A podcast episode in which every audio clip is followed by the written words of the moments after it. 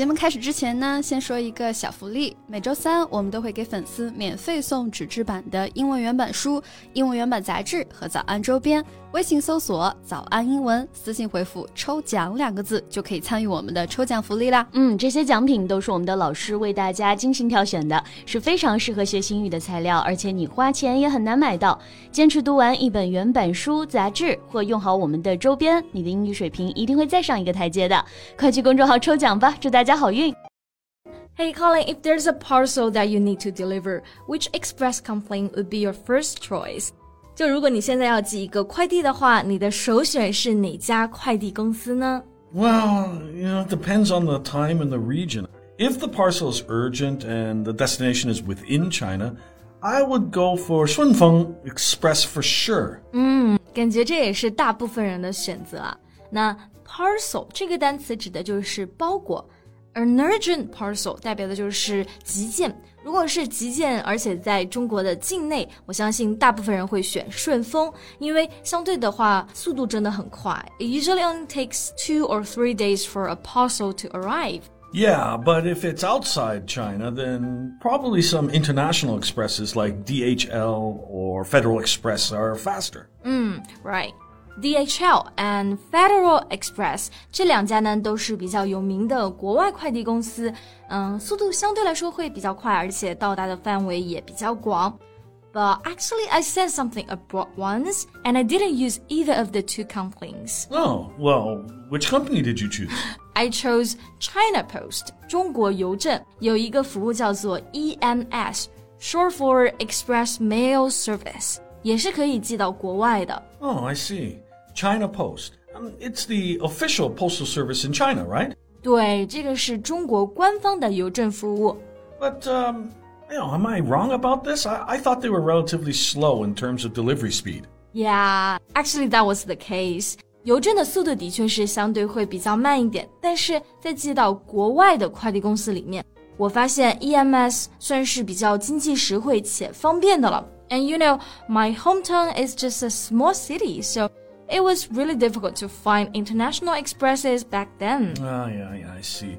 Although it's the slowest, it was the most economical and accessible international postal service. 是的，我相信大家很多人对中国邮政的第一印象都是慢如龟速，这个也的确是一部分的事实。但是除此之外呢，邮政真的也值得我们有很多夸赞的点，它默默为中国人所做的事情 也非常值得让大家知道。 Yeah, so in today's podcast, we are going to discuss uh, China Post and learn some useful vocabulary and phrases related to the postal service. 那首先，我觉得邮政非常特别的一点，就是在非常偏远的地区，别的快递都到不了的地方，只有邮政可以到达。 Yeah, back then, many express companies were in fact reluctant to send parcels to remote villages and towns because establishing the service in, the, in those areas were, you know, it wouldn't be profitable. It may even cost them money. Yeah, profitable 就是指的盈利的。过去的交通不是特别的发达，那把快递寄到那边去，意味着你就要有 high cost，成本会非常的高，而且很多山区的车子也开不进去。但是中国邮政厉害的点就在于，China Post can deliver to almost anywhere within the territory of the People's Republic of China， 就是只要在中华人民共和国领土范围内，中国邮政基本都能够到达。As early as the 1990s, China Post service stations covered 99.8% of villages and towns. 是的，我记得读初中的时候啊，只要寄快递给我乡下的外婆，当时就只有一个选择，就是邮政。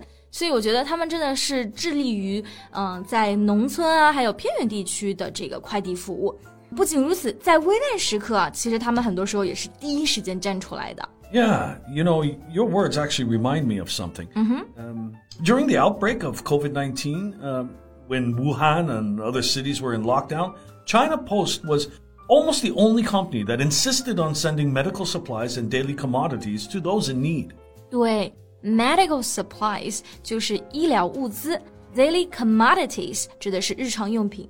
当时在疫情刚爆发的时候啊，几乎所有其他民营快递都停运了，但是只有中国邮政的服务始终未中断。他们还在第一时间将二十五万个口罩、五千套防护服送到了武汉。同样的例子还有很多，比如说河南暴雨啊、汶川地震啊，中国邮政总是在这种紧要关头保证了物资的畅通。Right. It seems that the couriers are always on the front lines. Rain or shine, they guarantee the parcels arrive in perfect condition. 是的，那这里有一个单词要注意，快递员英文是 courier。A person or company whose job is to take packages or important papers somewhere。那我感觉之前呢还有另外一个表达就是 delivery man，这个短语是不是跟 courier 其实是一样的意思，都是快递员呢？Yeah, they are very similar, but. Um, a delivery man can also mean the person whose job it is to deliver food to you. Mm -hmm. In Chinese, 外卖小哥 Yeah, yeah, yeah. I see. 所以不仅仅是快递员，其实这个单词也可以代表外卖小哥，或者呢，你也可以说的更具体，a food delivery man. Exactly. But both delivering packages and food are not easy jobs. Several media reports have featured customers insulting couriers for delivery delays. Delivery delays 就是快递的延迟啊，insult 是辱骂的含义。有的时候碰上了节假日或者是天气不太好的时候呢，快递量就是会变得非常多，所以也会导致快递到的时间更晚。其实这个是一个非常需要被理解的事情，但是呢，曾经就有几家媒体都报道过消费者不能够理解包裹延迟到达，然后辱骂快递员的案例。You know, it's quite disappointing to read news like that. Yeah, well, we should all be more understanding and tolerant towards couriers. Often they are not the ones to blame at all. 对，没错，相互尊重真的很重要。同样，我们在抱怨啊，中国邮政很慢的时候，我们应该也想到，其实他们不管山高海阔，总能够让我们的快递安全到达，这件事就很了不起。Right. And more importantly, China Post has always been working on solving the complaint of delivery speed.